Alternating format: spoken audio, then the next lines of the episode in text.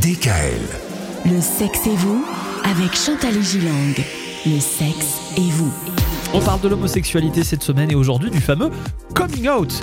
Comment on fait pour annoncer à ses proches qu'on est homosexuel? Comment finalement on sort de la clandestinité? Excellente question. Il faut se dire que le 25 octobre dernier, Michael, Oui. le pape François se prononce en faveur de l'union civile des couples homosexuels. Auparavant, c'était l'excommunication. Cependant, le mariage religieux n'est toujours pas reconnu par euh, l'Église catholique. Par ailleurs, de nombreux homosexuels se sont engagés dans une action politique et les sociétés occidentales ont réalisé de grands progrès, y compris en matière de législation, le mariage pour tous, la possibilité d'adopter des enfants, et en France notamment, le Pax a constitué le premier pas. Cependant, au sein de chaque famille, les réactions face à l'annonce, comme vous aviez dit, de ce coming out de, de l'homosexualité sont différentes. Et il arrive que certaines personnes dissimulent leur homosexualité en s'engageant dans une vie dite, je dirais dans les normes, demeurant ainsi malheureuses et frustrées durant leur vie amoureuse et sexuelle,